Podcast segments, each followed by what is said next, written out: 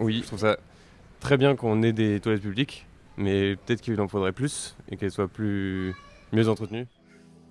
La grande disparition du 21e siècle, euh, c'est les toilettes publiques. hein. Il ne faut pas oublier aussi que cette, euh, cette crise, elle a commencé par un problème euh, d'hygiène dans un lieu public. Vous avez déjà entendu parler de la précarité hygiénique? Peut-être pas, mais c'était mon cas aussi il y a pas longtemps. La précarité hygiénique, en quelques mots, c'est de ne pas avoir accès à des produits d'hygiène par manque de moyens. Ce phénomène existe depuis bien longtemps, mais il n'a été médiatisé que récemment. Pourtant, ça concerne 4 millions de personnes en France. Des femmes, des hommes et bien sûr des enfants, des jeunes et étudiants. Et avec la pandémie, cette fracture s'est accentuée, ce qui a aussi révélé à quel point il est important d'en parler. Après s'être penché dans les épisodes précédents sur les conséquences de la précarité hygiénique, sur la précarité menstruelle et l'hygiène des toilettes à l'école, nous avons eu envie et besoin de comprendre comment l'hygiène pouvait être pensée au futur dans les espaces publics et en particulier dans les villes. Qu'est-ce qu'une ville saine dans le monde d'aujourd'hui et de demain en termes d'hygiène? Qu'est-ce qu'une hygiène accessible dans les espaces publics qui prend en compte les nouveaux défis à l'heure d'une pandémie mondiale? Pour mieux comprendre ces enjeux et leurs perspectives, nous avons rencontré et discuté avec Richard Chemla, ancien médecin spécialisé dans les problématiques environnementales, aujourd'hui adjoint au maire de Nice sur ces questions, ainsi qu'à Eric Kleinpeter, expert chez City de l'hygiène dans les espaces publics. Je suis Victoire de la Maison Neuve et vous écoutez Juste Essentiel, un podcast City sur les sujets encore tabous et pourtant essentiels de santé et d'hygiène. Alors, l'hygiène publique, euh, de manière euh, très, générale, euh, évidemment, a été euh, mis en avant avec l'apparition du Covid. Hein, il faut pas oublier Voici Eric Kleinpeter, spécialiste de la question de l'hygiène dans les espaces publics pour eCity, groupe expert de l'hygiène et de la santé. Bien sûr, il est impossible d'aborder la question de l'hygiène dans les espaces publics sans parler de ce qui a récemment mis en lumière le sujet, la pandémie de la Covid-19. Les gestes barrières, l'hygiène des mains, l'accès à du gel hydroalcoolique dans les lieux publics sont devenus de vraies préoccupations. En France, en tout cas, cette crise sanitaire a montré à quel point l'hygiène devait reprendre sa place dans notre quotidien et nos espaces, et elle a mis en lumière les progrès qu'il reste encore à faire. L'impact euh, euh, de l'hygiène sur la santé est clairement euh, établi. En fait, ne, pas se laver les mains est la cause de plus de 40% de, taux de, diarrhée et de 23% des infections respiratoires. Je peux prendre quelques, quelques exemples, même entre l'Allemagne et la France, il y a une, une culture de l'hygiène extrêmement différente et le niveau moyen des installations en termes de propreté et en termes euh, de fourniture de, de papier est euh, supérieur euh, à la France. En Allemagne, il y a très peu de, de restaurants qui sont mal équipés, ce qui est toujours le cas en France. Et justement, en parlant d'équipement, il nous a semblé important de comprendre tout ce qui pouvait constituer une bonne hygiène dans les lieux publics. Qu'est-ce qui fait qu'une ville garantit un bon accès à l'hygiène? Nous sommes allés poser la question à Richard Chemla, un ancien médecin neuro-anesthésiste réanimateur, diplômé en santé environnementale.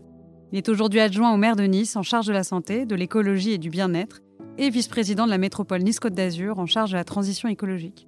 Cela fait de lui l'interlocuteur idéal lorsqu'il s'agit de parler de germes et de bactéries, mais aussi des problématiques de santé et d'hygiène au niveau d'une grande ville.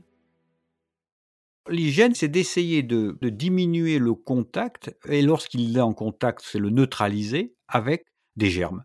Donc j'ai dit germes au sens large, c'est-à-dire que c'est d'une part pour la collectivité assurer une, rue qui soit propre, un environnement qui soit propre, qui soit nettoyé régulièrement avec des produits qui soient pas nocifs.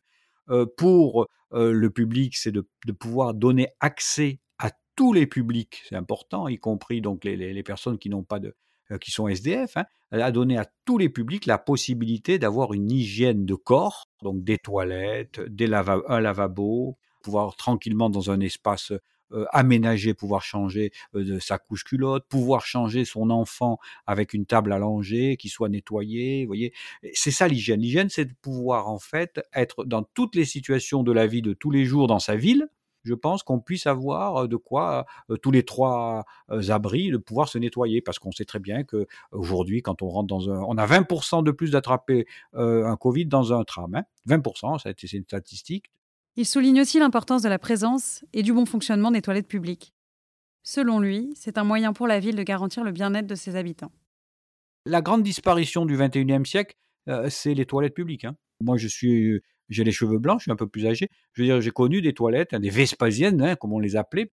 Je pense que c'est important peut-être de, réfléchir à réinstaller un peu partout ce type d'installation.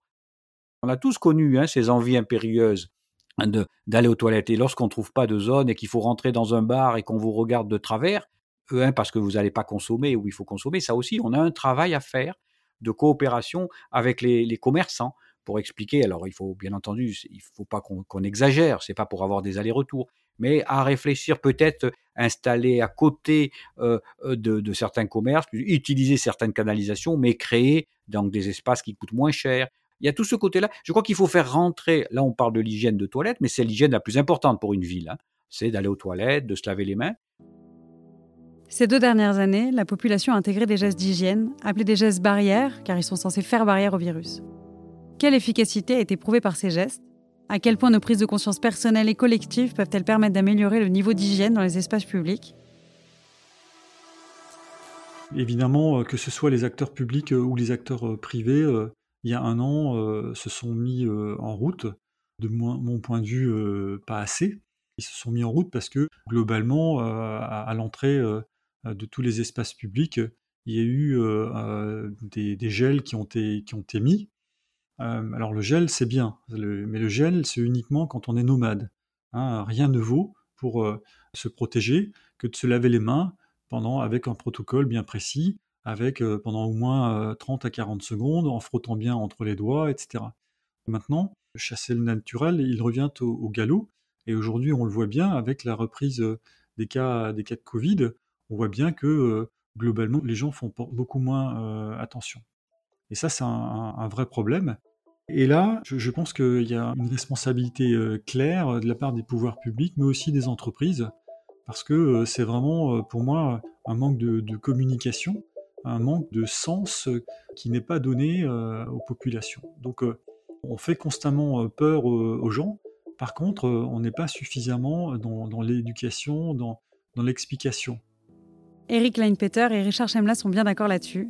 L'hygiène personnelle, plus particulièrement l'hygiène des mains et la répétition des gestes barrières, sont le nerf de la guerre pour un niveau d'hygiène satisfaisant dans le futur. Le, premier porteur, le premier vecteur, c'est le lavage des mains. Nos mains, elles font pratiquement, elles sont le contact avec le milieu extérieur. Donc vraiment, apprendre à se laver les mains régulièrement, euh, plus de 2, 3, 4 fois par jour, et à chaque fois qu'on a des actions euh, qui mettent en danger notre hygiène, on a une lassitude qui s'installe. Et en fait, il faut se battre contre cette lassitude. C'est-à-dire qu'il faut expliquer, je pense, que l'hygiène, avec ou sans Covid, doit être présent dans notre façon de vivre, dans notre façon de penser. Alors bien sûr, les citoyens ne doivent et ne peuvent pas endosser toute la responsabilité de l'hygiène dans les espaces publics.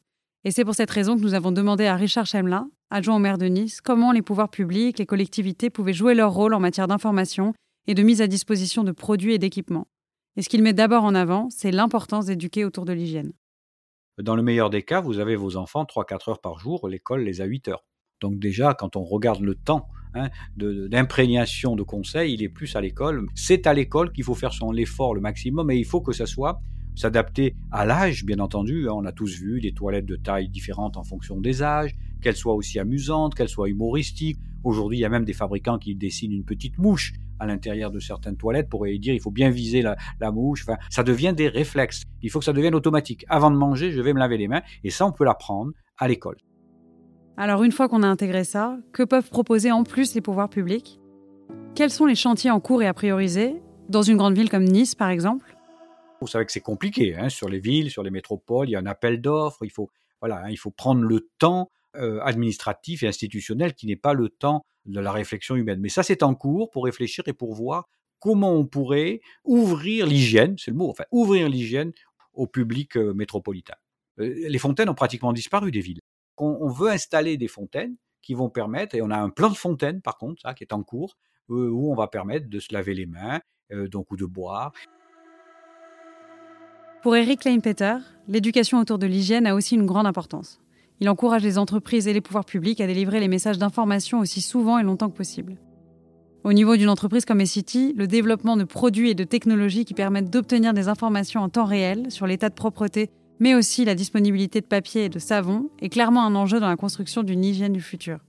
Ce qui se passe aujourd'hui, c'est que très souvent, dans les distributeurs de papier ou de savon, quand on arrive, on se laver les mains, il y a soit plus de savon, soit plus de, papier pour essuyer ses mains.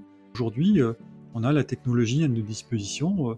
Il existe maintenant des capteurs qu'on peut mettre dans, cette, dans ces distributeurs. Donc là, on rentre dans le domaine de l'Internet des choses, dans l'IoT et l'analyse de, de, data qui permettent en temps réel de s'assurer que les distributeurs sont pleins. On a aujourd'hui plus d'une cinquantaine de, sites qui sont connectés en France. On en a plusieurs centaines à travers l'Europe. Et donc on a mis en place une équipe dédiée pour développer cette activité-là. C'est une question à double entrée. L'hygiène du futur dans la ville, c'est d'abord de ne pas avoir que d'hygiène. Vous savez qu'aujourd'hui, il y a des études qui ont démontré qu'il faut que les enfants développent leur système immunitaire. C'est-à-dire que dans une crèche, euh, aujourd'hui, il ne faut pas avoir que du plastique partout, mais il faut avoir des terrains qui soient végétalisés, que l'enfant puisse courir à quatre pattes dans de la terre et la ramener. Il faut de plus avoir des animaux, parce que ça permet de développer l'immunité et ça permet par exemple de moins être allergique. Donc vous voyez, c'est là toujours pareil par la connaissance. Un pasteur disait de la théorie ou de l'expérience, c'est toujours la première qui engage le dialogue scientifique. Il ne faut pas faire n'importe quoi, c'est ce qu'on essaye de faire, en tout cas chez nous. Donc c'est pour ça de s'interroger avec des techniciens, des médecins, euh, s'interroger avec des responsables commerciaux, avec des industriels, hein, des pharmaciens. Vous venez d'entendre Richard Chemla et Eric Leinpeter me parler de l'hygiène du futur dans les espaces publics, un vaste chantier qui nécessite l'implication de toutes les parties prenantes à la fois pour éduquer, informer et développer des équipements et des technologies adaptés aux usages, mais aussi aux situations de pandémie comme celle que nous traversons. Tout le monde est concerné et c'est juste essentiel. Cet épisode était le dernier de cette première saison du podcast Juste Essentiel présenté par Essity. Les quatre épisodes sont disponibles sur toutes les applications de podcast. Abonnez-vous pour ne pas manquer nos prochains épisodes.